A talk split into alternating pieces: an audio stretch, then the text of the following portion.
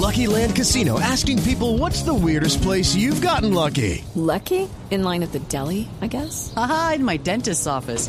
More than once, actually. Do I have to say? Yes, you do. In the car before my kids' PTA meeting. Really? Yes. Excuse me, what's the weirdest place you've gotten lucky? I never win and tell. Well, there you have it. You can get lucky anywhere playing at LuckyLandSlots.com. Play for free right now. Are you feeling lucky? No purchase necessary. Void where prohibited by law. 18 plus. Terms and conditions apply. See website for details. El doctor Jorge Bedoya es el presidente de los agricultores en Colombia, de la SAC. Doc- doctor Bedoya, buenos días. Néstor, muy buenos días.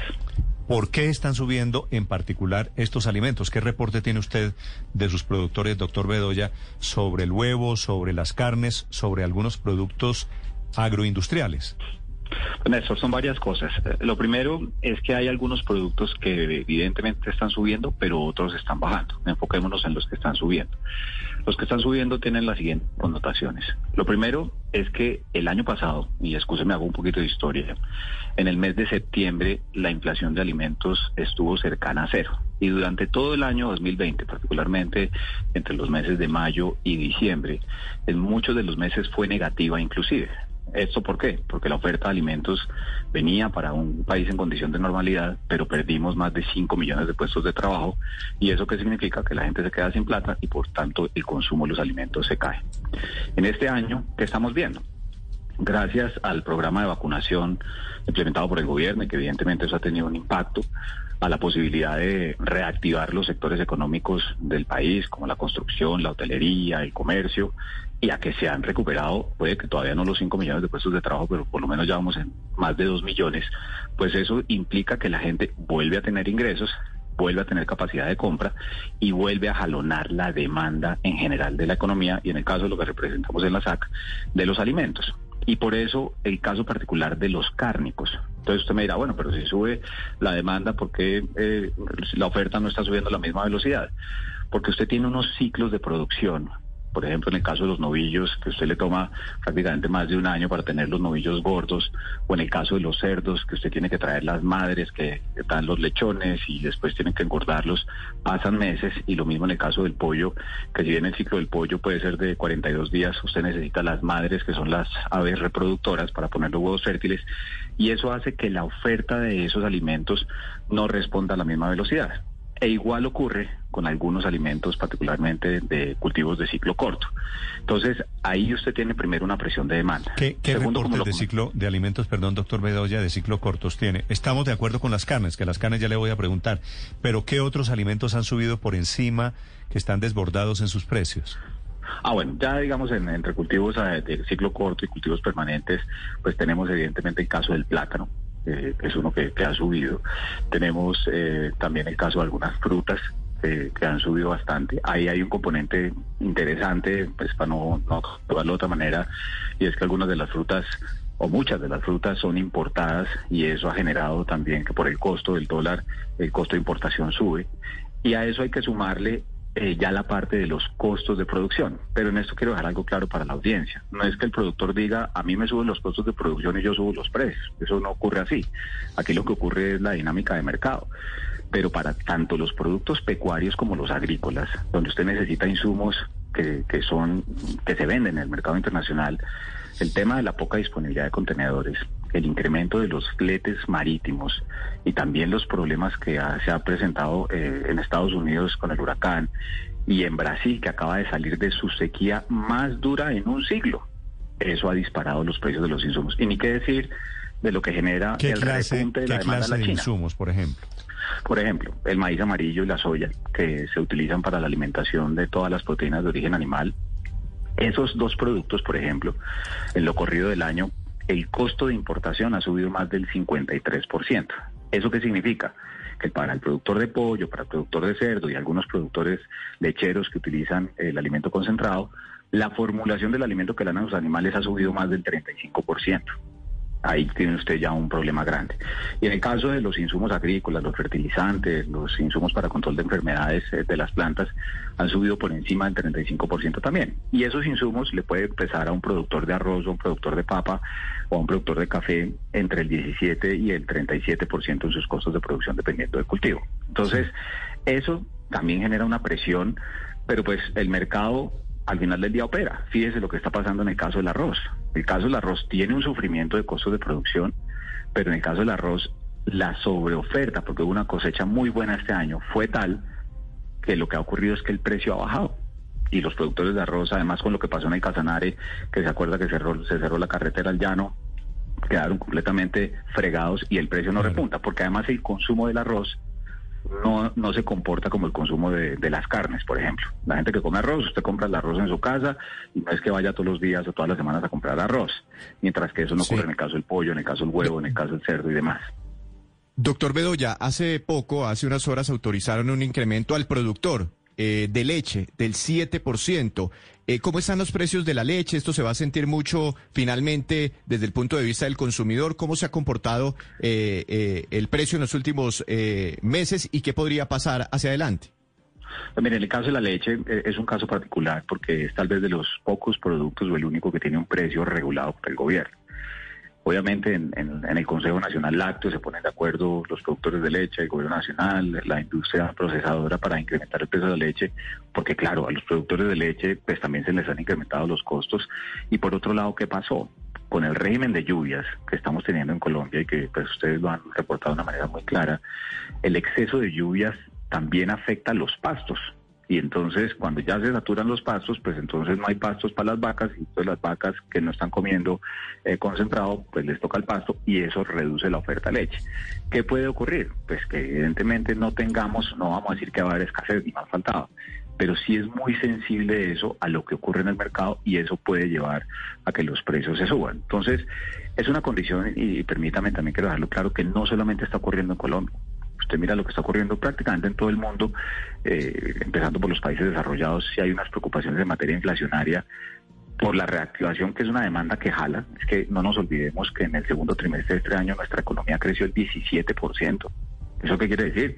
Y uno lo ve en la calle, la gente está consumiendo, la gente está saliendo y pues obviamente la producción tiene que empezar a responder y eso obviamente se deberá ver a principios del año entrante. Doctor Bedoya, me están diciendo aquí algunos oyentes por redes sociales me dicen que hay problemas de abastecimiento de leche. Quiero preguntarles si es cierto que no hay leche en los estantes porque los productores están esperando al aumento de los precios. ¿Eso puede ser cierto?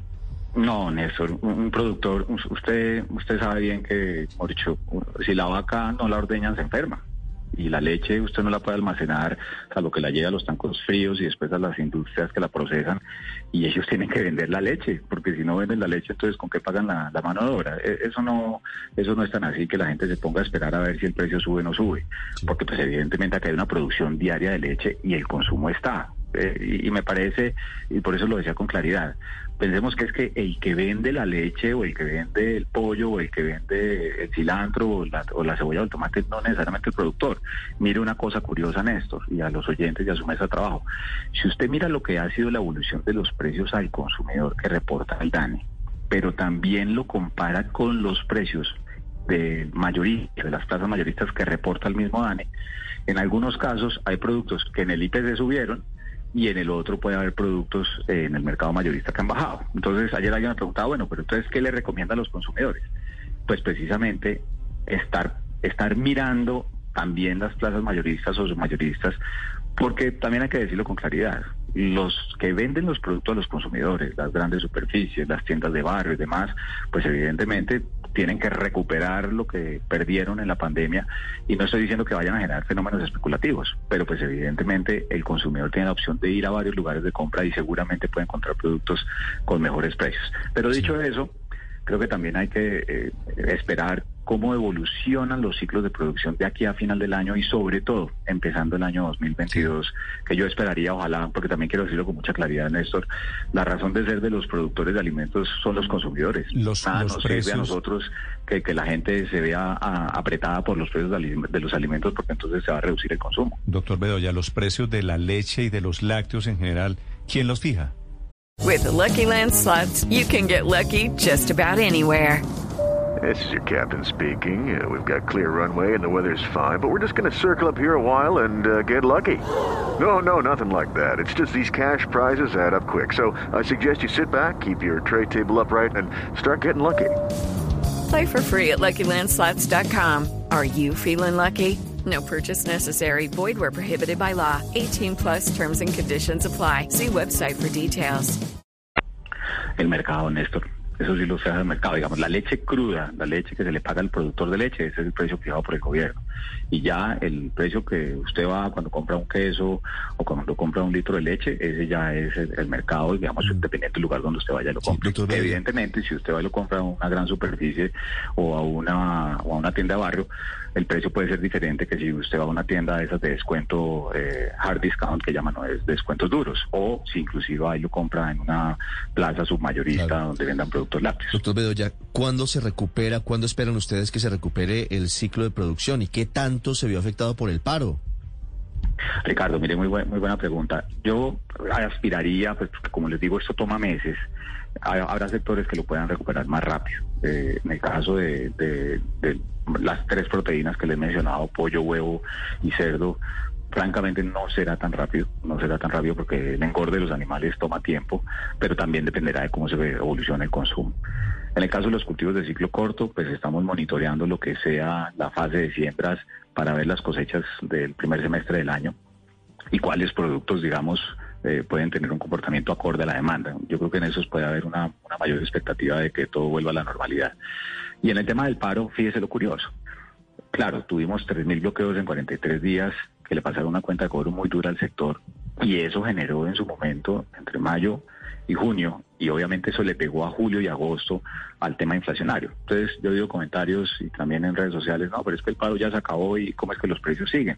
Precisamente porque es que el impacto a los productores no es que el paro se acabó y todo volvió a la normalidad. Vuelve a la- normalidad el tránsito en las vías.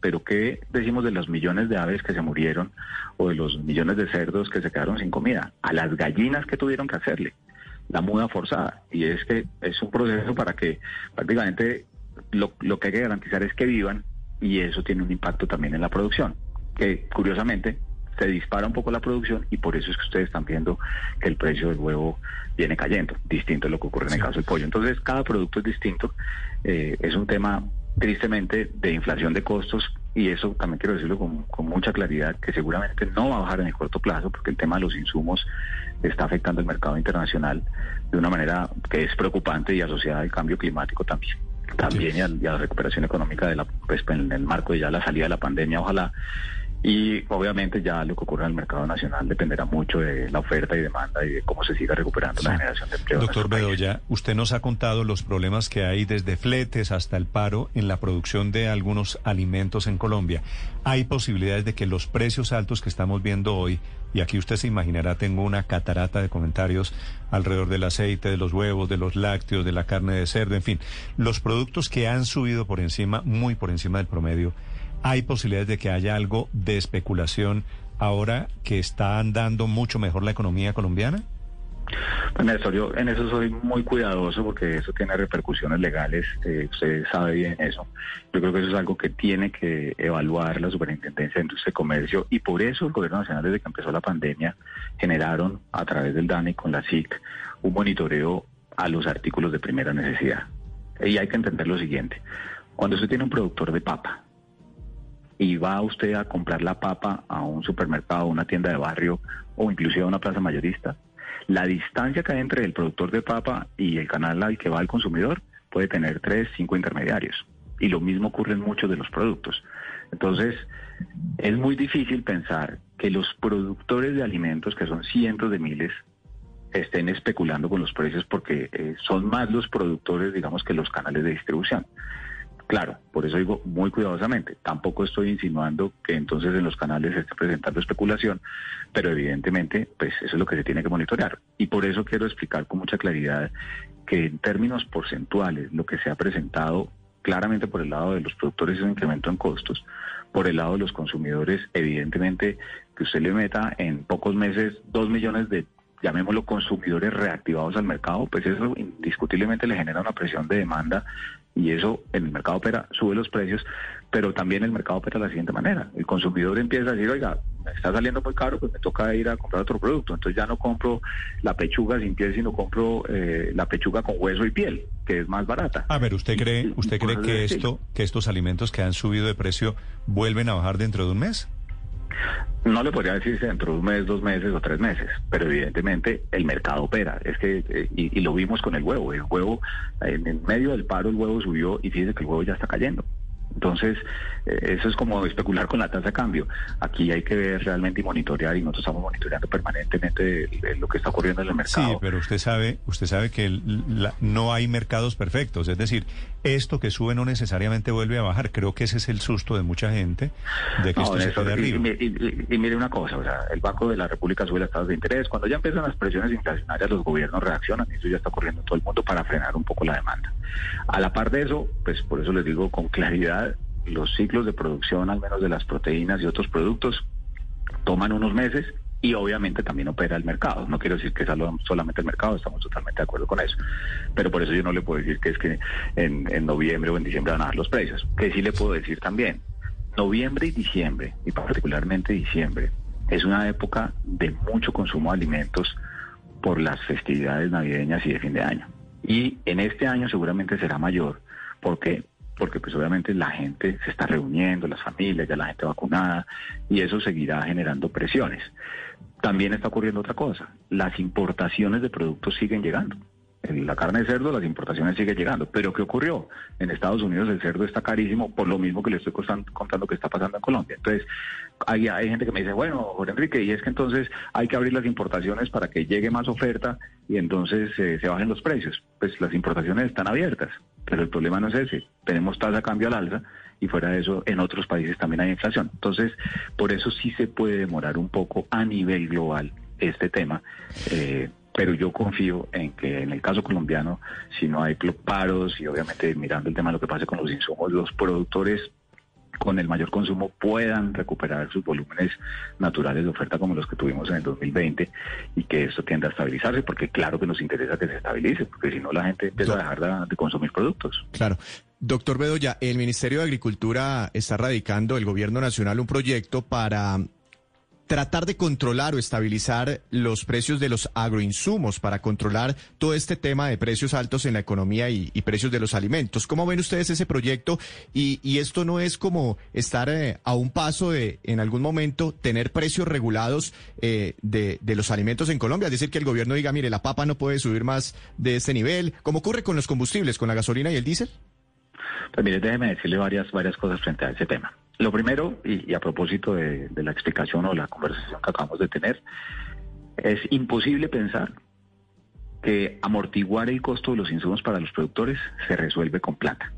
Porque no hay plata que alcance, porque es que los porcentajes son abrumadores y son cientos de miles de productores. Y el proyecto busca crear un fondo que contribuya a eso y eso puede ayudar en algo, pero eso no va a resolver el problema. Segundo, el proyecto de ley contiene la creación de un observatorio de insumos, de seguimiento y de precios, que es positivo para qué? Pues para que los productores del campo, ya hablemos de los productores y no de los consumidores, tengan herramientas de decidir dónde compran los insumos y también la posibilidad de hacer estrategias para negociar volúmenes más grandes que les permita evitar los intermediarios que venden los insumos, que también es lo mismo que le ocurre al consumidor, e ir más cercano a quienes lo producen o los importan. Y lo tercero que contiene el proyecto es este tema de uno de los artículos que deja ver el tema de, la libertad regulada y el control de precios. Eso es absolutamente peligroso para una economía. Porque, claro, usted puede decir, vamos a regular el precio de los insumos, y lo va a decir con mucha franqueza, porque eso políticamente a la gente le suena bien, es que los insumos están por el cielo, entonces regulemos los precios de los insumos. Entonces mañana, y fíjese la, la cantidad de gente que le escribe a Néstor, ah bueno, entonces si vamos a regular los precios de los insumos, regulemos el precio de los alimentos. Y se, se acabó la economía de mercado. Eso, eso es muy complicado. No, pero Claro, las economías leer- de mercado también tienen, también tienen regulaciones para vigilar los excesos, que es lo que está Claro, pasando en este pero es que momento. una cosa es la vigilancia y otra cosa es fijar los precios. Por eso el comentario que iba a hacer a continuación es el siguiente. Hay que mirar muy bien el artículo porque el artículo no está diciendo, no está diciendo que se van a, a fijar los precios. Habla de inspec- inspección, vigilancia y control y el rol de la superintendencia. Pero la señal que se le debe enviar tanto a los productores de alimentos como a los consumidores, y aspiro yo que el gobierno dé claridad en los debates en el Congreso de la República, es que aquí no es un tema que se van a fijar los precios.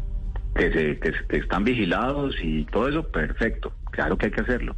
Pero de ahí a que usted diga, es que el kilo de maíz va a costar, eh, la tonelada de maíz no le va a costar dos millones, sino un millón, o no puede subir de un millón, o no puede bajar, y lo mismo para el queso y la leche, la papa y el arroz. Yo le digo, eso es extremadamente peligroso porque eso es acabar con una economía de mercado y eso puede derivar en, en escasez. Mm. Y eso sí que hay que tenerlo ahí, presente. ahí evidentemente se va a abrir un gran debate porque hay inclusive congresistas del partido de gobierno, del Centro Democrático, advirtiendo sobre la inconveniencia de ese control de precios. Hay otros que celebran que haya control de precios. Ese artículo lo presenta en un proyecto el ministro de Agricultura. Doctor Bedoya, gracias por estos minutos. A ustedes muy amables, un feliz día. It is Ryan here, and I have a question for you. What do you do when you win?